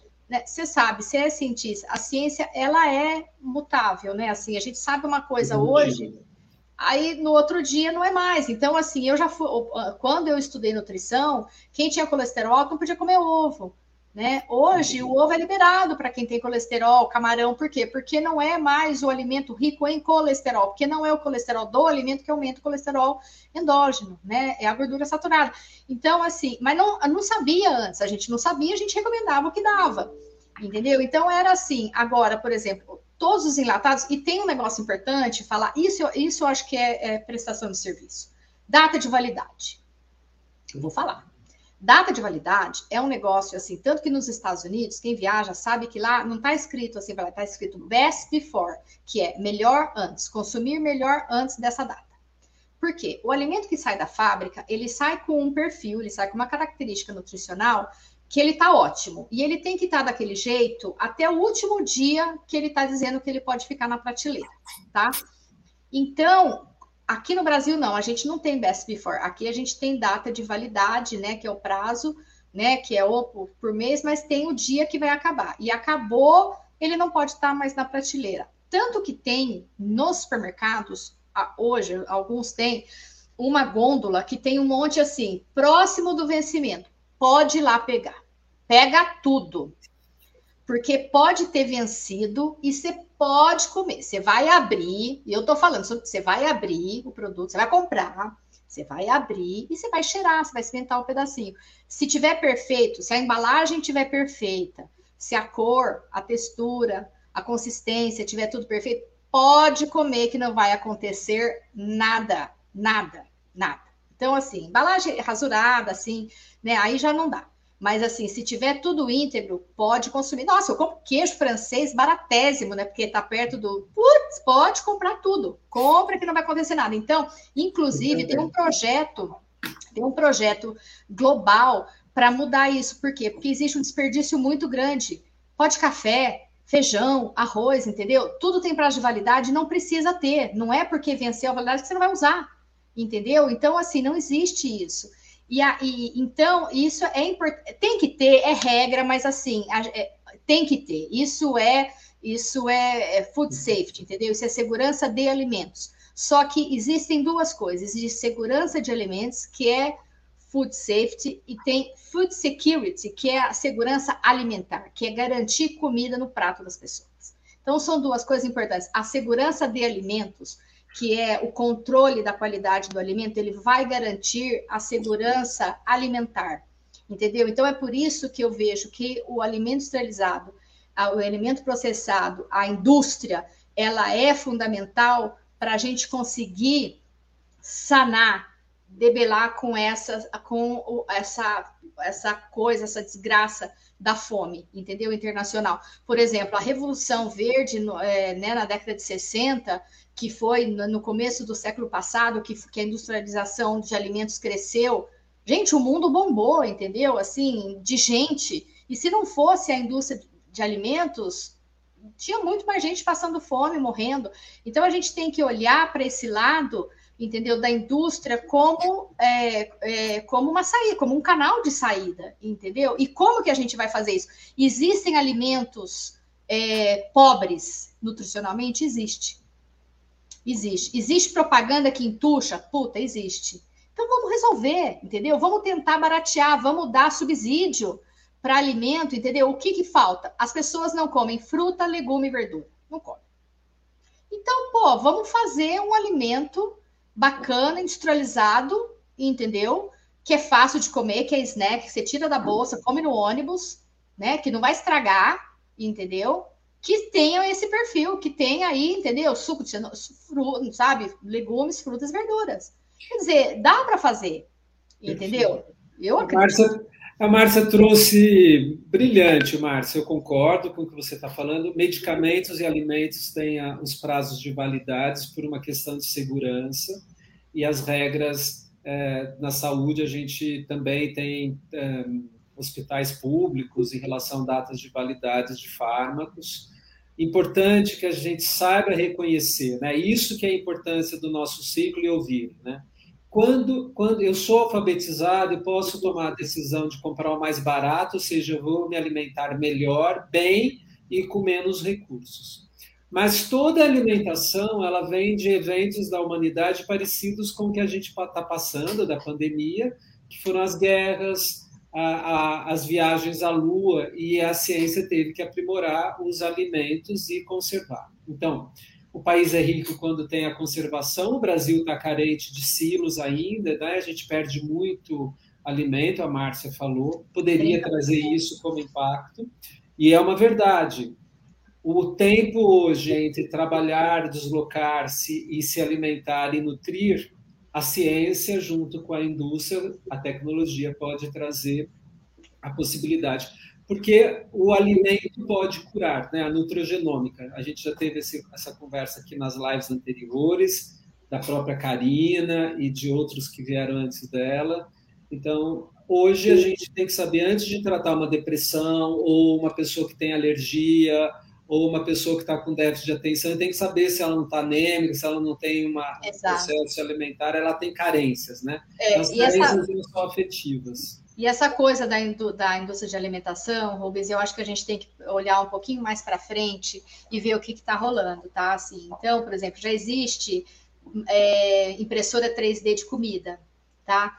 Existe a comida, de, é, a carne de laboratório, eu não estou falando dessa de soja que é plant-based, essa que está fazendo aqui, não, eu estou falando da, da carne de laboratório feita com hemoglobina em laboratório, entendeu? E aí? Pura, né? E aí, é industrializado ou não é? E aí, os orgânicos vão comer? Porque eu não tô matando boi, entendeu? No dia, porque hoje ela ainda é muito cara, fizeram lá, sei lá, 20 gramas, fizeram Isso. um pedacinho e tal. Só que quando acontecer, vai ter uma carne que não é de boi, né? Ela nasceu no laboratório, o ovo que nasceu no laboratório. E aí, como é que fica? Entendeu? Então, assim, são coisas, realmente são coisas novas, mas a vida é assim, né? Eu acho que nós, nós, somos, nós fomos criados assim, nós, nós, nós somos seres pensantes, inteligentes.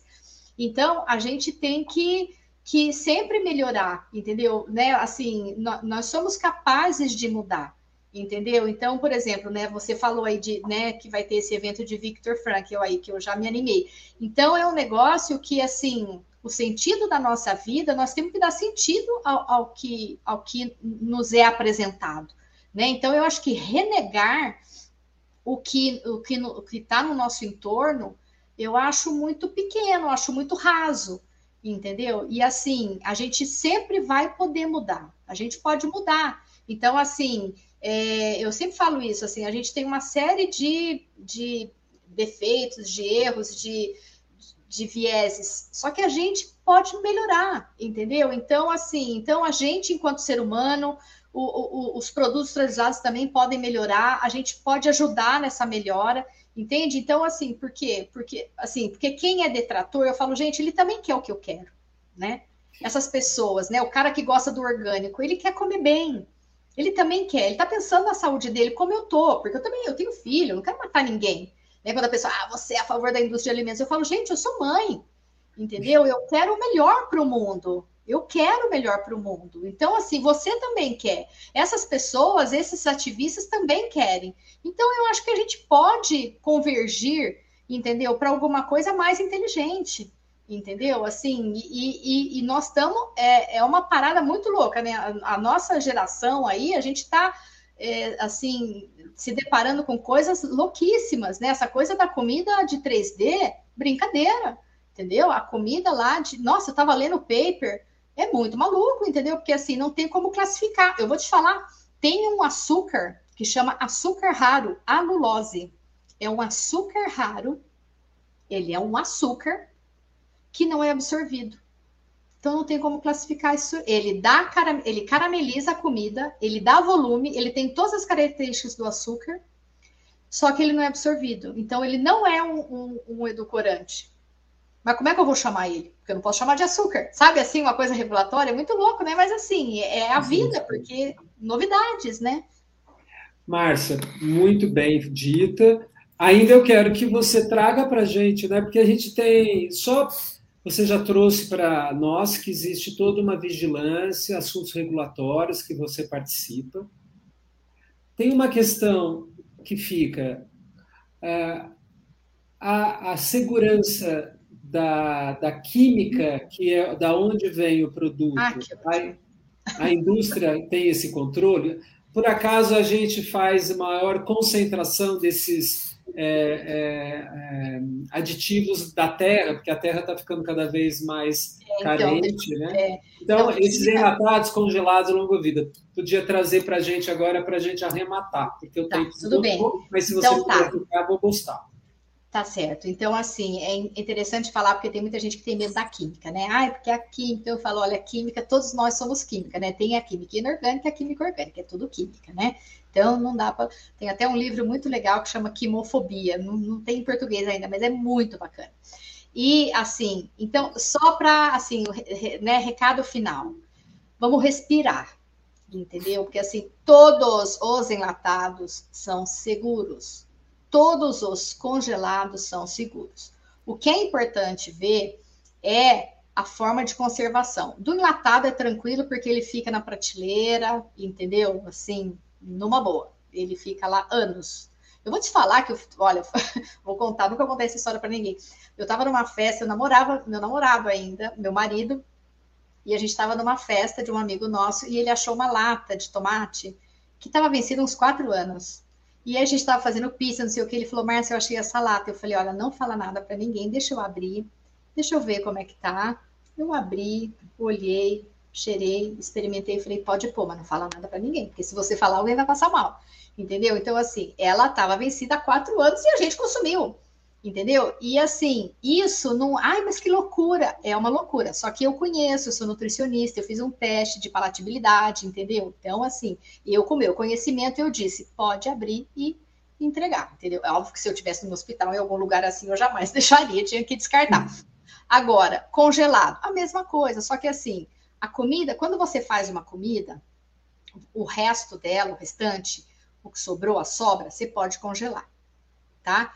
Você só não pode recongelar a mesma comida. Se você descongelou uma comida e sobrou e você congela de novo, não, não, não, não, não pode, porque aí ela vai perder nutriente. E uma coisa que é muito importante as pessoas saberem, que eu acho que é, que é um serviço assim que a gente presta aqui, é assim: tem gente que acha assim, ah, eu fiz comida, porque aqui eu faço feijão em casa e eu congelo, tá? Eu ponho nos potinhos e congelo.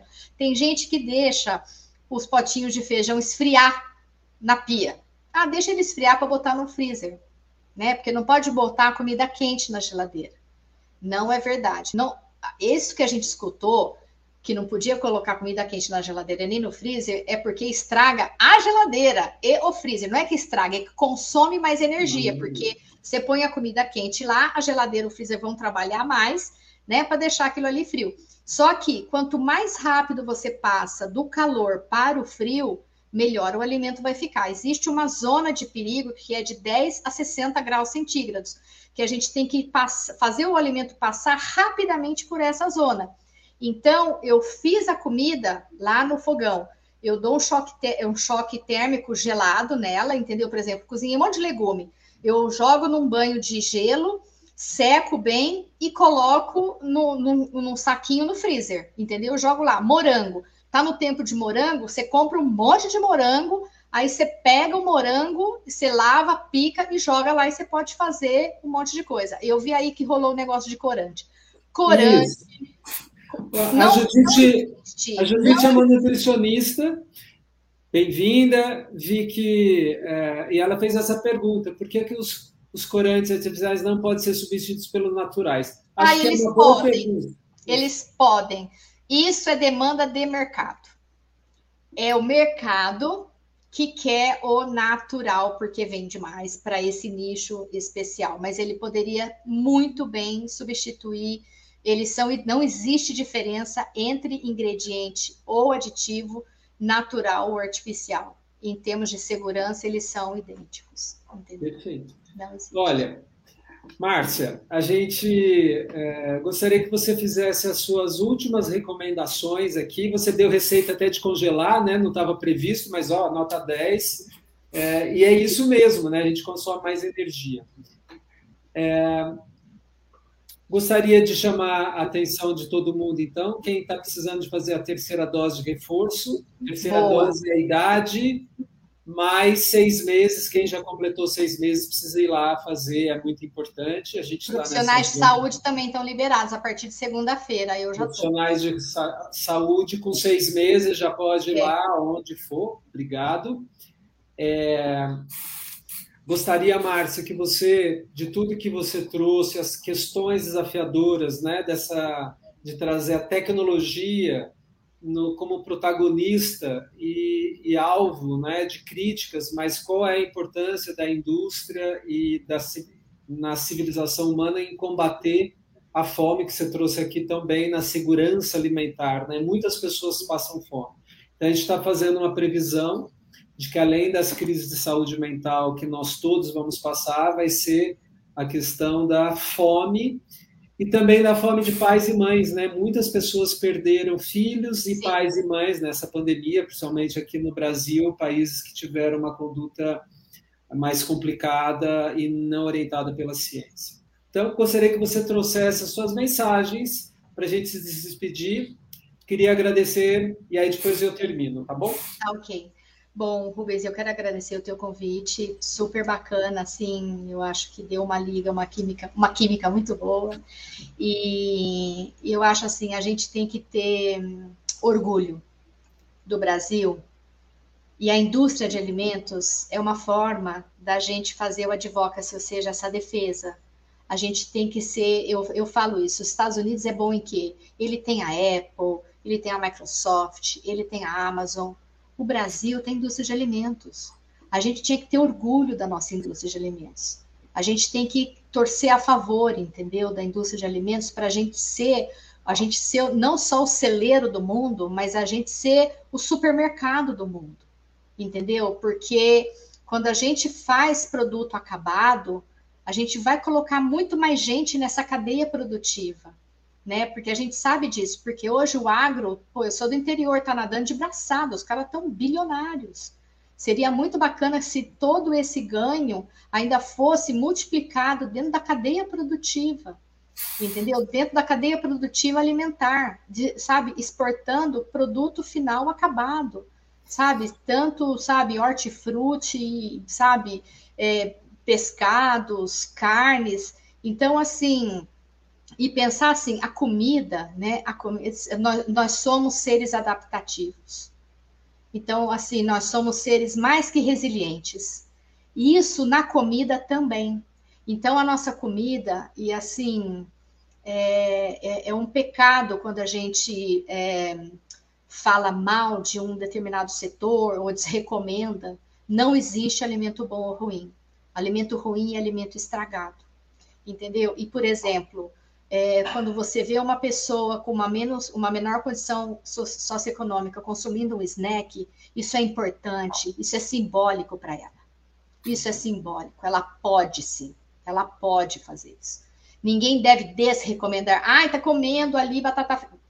Isso é simbólico. A pessoa que tem uma necessidade, ela consegue comprar um snack, isso é simbólico. Então, assim, a comida ela vai muito além entendeu? Ela vai além da caloria, ela vai além.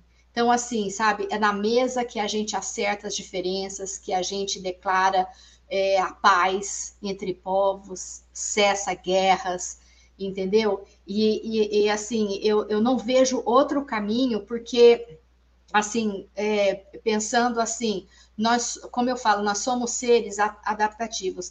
A gente está passando por uma, por uma série de dificuldades então a comida tem que ser nossa aliada. Seja ela na forma que for, ela tem que ser, ela é nossa aliada. Nós temos que nos porque tem gente que tem paura, né, da comida, entendeu? Então assim, tem raiva, né? Tem... então não dá. A comida é nossa aliada. Entendeu? Não existe lado. Nós estamos do mesmo lado. Não tem lado. Brilhante, muito feliz da sua presença, Márcia é, mensagens ricas, depois interaja. Gostaria de agradecer todo mundo que veio, vi pessoas novas. É, Ana, abraço para sua irmã. Tânia, Vera, uma alegria ver rever vocês. O Laércio, um, futuro professor de educação física, que está sempre junto. Judite, e queria, não sei se ele, se o Cláudio está aí, desejar um feliz aniversário para ele em público são pessoas que eu tenho apreciado não só pela amizade, pelo parentesco, mas porque a gente está formando uma egrégora, uma comunidade de cultura, né? O saber e o sabor fazem parte da mesma etimologia, né? Quanto mais a gente sabe, mais a gente gosta. E, e os sabores, cada um tem a ver com a sua personalidade, precisão. E muito importante isso que você trouxe, Márcia, para desmistificar de que a gente tem que olhar para a ciência pela tecnologia, o que tem instrumentalizado para a gente evoluir. E a história da mesa, né? Como a nossa cultura, a gente assina a paz, a gente corta o bolo sempre em cima de uma mesa que aquilo que a gente come possa a gente saber bastante, mas cuidar para que gere a nossa saúde com alegria e paz, como bem você disse. É então, isso aí. Bom domingo a todos, feliz primavera, que seja um mês de outubro muito rico para todos nós em segurança e até o próximo na semana que vem. Um abraço para todos. Obrigado. Obrigada, Deus abençoe. A nós. Amém.